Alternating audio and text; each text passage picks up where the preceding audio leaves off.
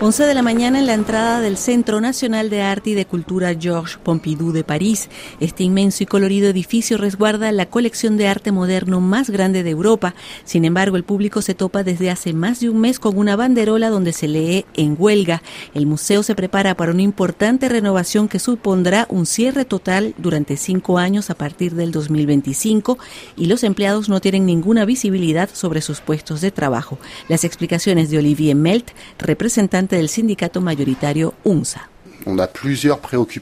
Tenemos varias reivindicaciones. La primera es el mantenimiento de las actividades del museo durante el cierre.